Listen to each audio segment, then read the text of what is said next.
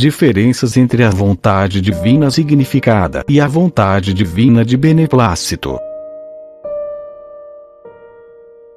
Por Vital Leudei.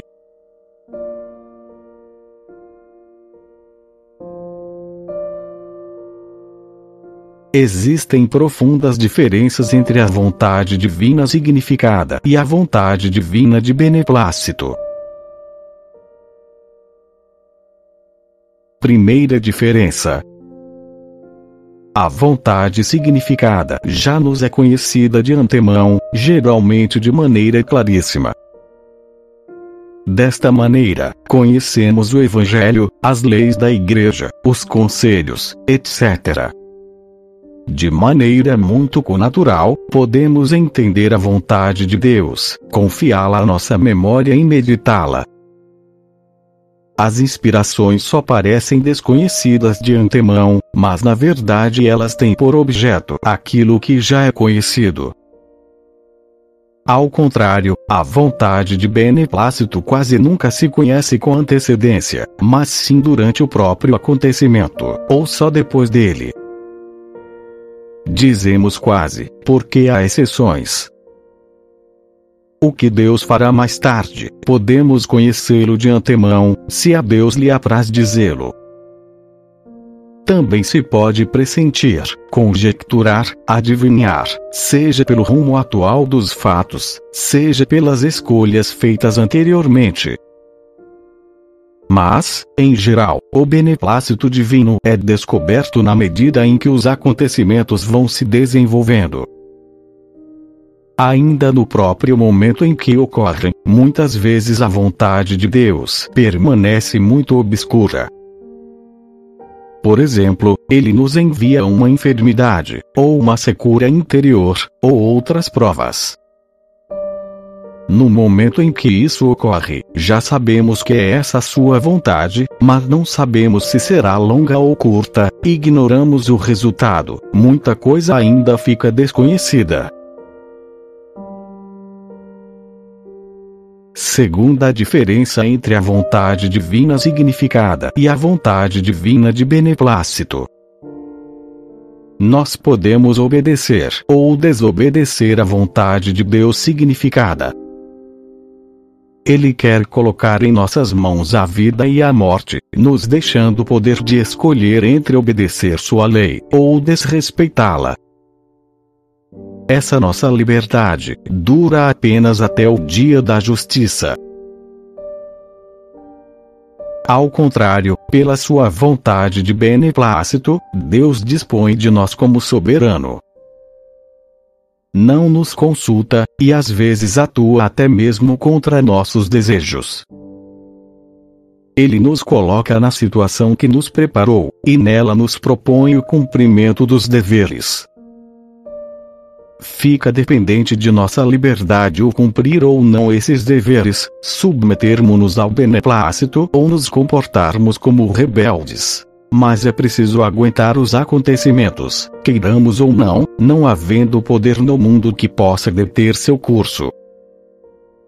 Por esse caminho, como governador e como supremo juiz, Deus restabelece a ordem e castiga o pecado como Pai e Salvador, nos recorda nossa dependência e procura nos fazer entrar nos caminhos do dever, quando tivermos nos emancipado e extraviado.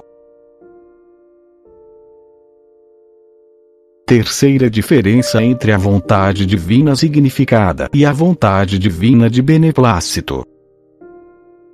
Deus nos pede a obediência à Sua vontade significada, como consequência de nossa escolha e de nossa própria determinação. Para seguir um preceito, para produzir atos de virtude teologal ou moral, certamente precisamos de uma graça secreta que nos precede e nos ajuda, graça que nós podemos alcançar sempre pela oração e pela fidelidade. Mas ainda quando a vontade divina nos seja claramente significada, a cumprimos por nossa própria liberdade de escolha. Não precisamos esperar o um movimento sensível da graça, nem uma moção especial do Espírito Santo. Pelo contrário, na vontade divina de beneplácito, é necessário esperar que Deus a declare mediante os acontecimentos. Sem essa declaração, não sabemos o que ele espera de nós. Com ela, conhecemos o que ele deseja de nós. Primeiro, a submissão à sua vontade. Depois, o cumprimento dos deveres peculiares a tal ou qual situação que ele nos tenha dado. São Francisco de Sales faz uma observação muito correta. Há situações em que é preciso juntar a vontade divina significada com a vontade divina de beneplácito. E cita como exemplo o caso da enfermidade. Além da submissão à divina providência, será preciso cumprir os deveres de um bom doente, como a paciência e a abnegação, e permanecer fiel aos mandamentos da vontade significada, nos limites da doença. O santo doutor insiste muito que nessa concorrência de vontades, enquanto o beneplácito divino nos seja desconhecido, é necessário nos aderir o mais fortemente possível à vontade de Deus significada, cumprindo cuidadosamente tudo quanto a ela se refere. Mas, tão logo se manifeste o beneplácito de Sua Divina Majestade, é preciso se render amorosamente em sua obediência, disposto sempre a nos submeter, tanto às coisas desagradáveis quanto agradáveis, na morte e na vida, enfim, em tudo quanto não seja manifestamente contrário à vontade de Deus significada, pois esta está acima de tudo. Essas noções são um tanto áridas, mas é importante entendê-las bem, e não esquecê-las, porque derramam muita luz, para vivermos o santo abandono à divina providência.